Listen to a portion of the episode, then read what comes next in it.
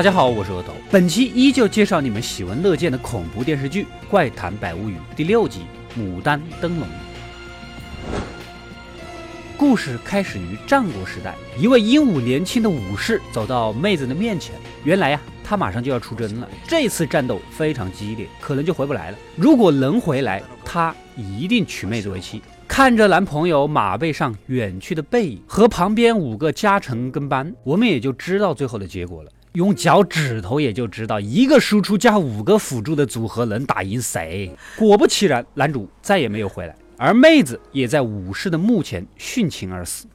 时间来到两百五十年后，男主新三郎转世投胎，在一家糕点店做学徒。虽然性格老实憨厚，但是依然掩盖不住他英武的颜值啊！这就叫做长得好看的人，小时候好看，年轻的时候好看，老了也好看，投胎之后还好看。你们就说气不气吧？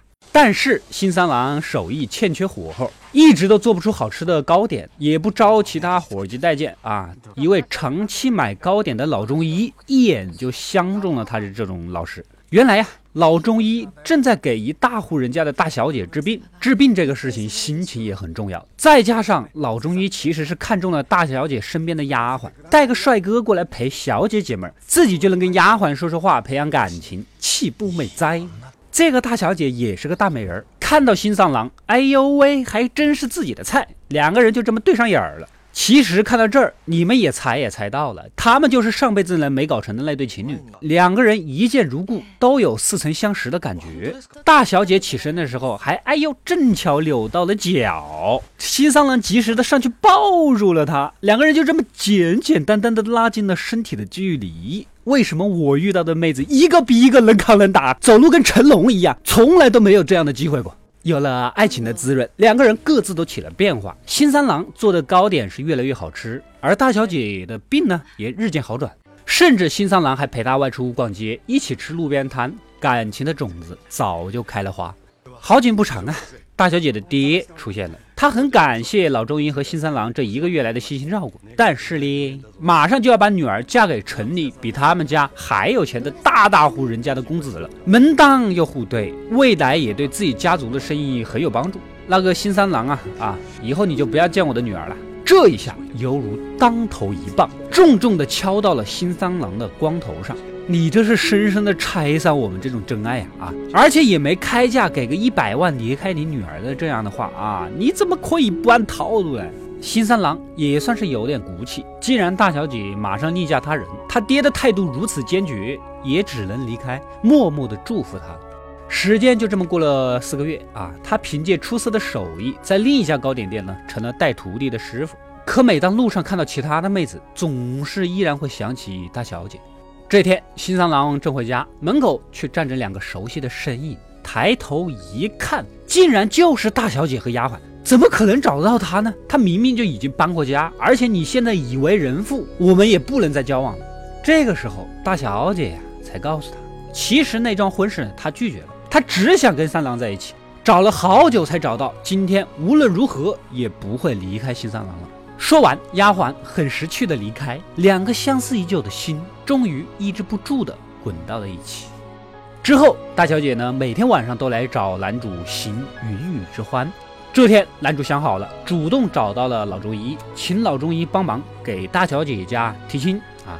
本来见到新三郎还挺高兴的，说到这儿，老中医的脸色都变了。兄弟，你开玩笑的吧？大小姐三个月前因为旧疾复发，早就死了。丫鬟也因为自责没有照顾好女主人，一起殉葬了。你看看你现在人不人鬼不鬼的，还以为是你得知了消息才憔悴至此呢。新三郎啊，不信，回家赶紧去找大小姐。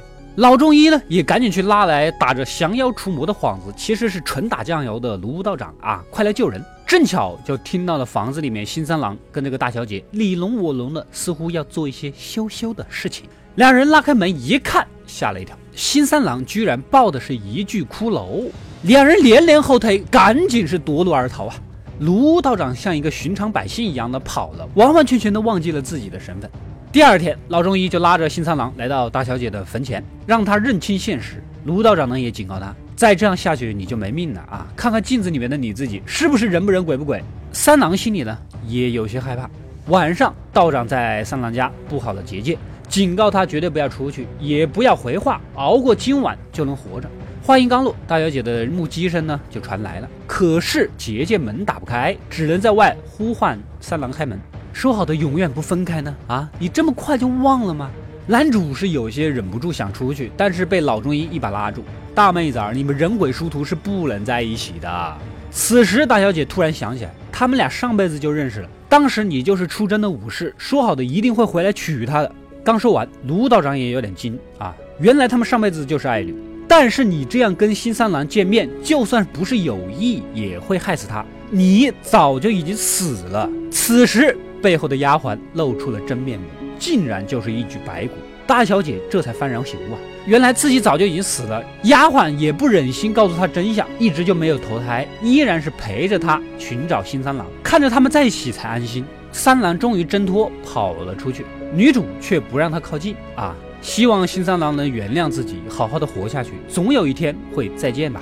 说完，就化成了一堆牙齿整齐洁白的白骨，令人羡慕。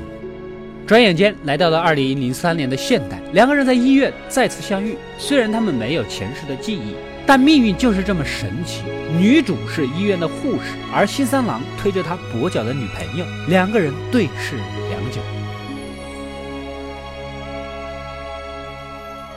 故事到这里就结束了，好吧？谁叫这个小妹妹羞涩的一笑，就像是被自己超级帅气的男朋友推着的那种一脸满满的幸福感呢？按道理，这个小妹妹应该不是新三郎的女朋友，是他的某个侄女之类的吧？啊，最后两人应该在这辈子是在一起了吧？啊，不然那就很尴尬了。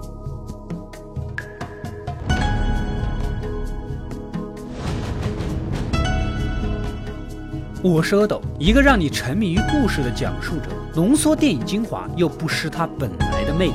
扫描二维码添加我的微信号，除了能第一时间收到更新，更有独家解读的视频等待你的发掘。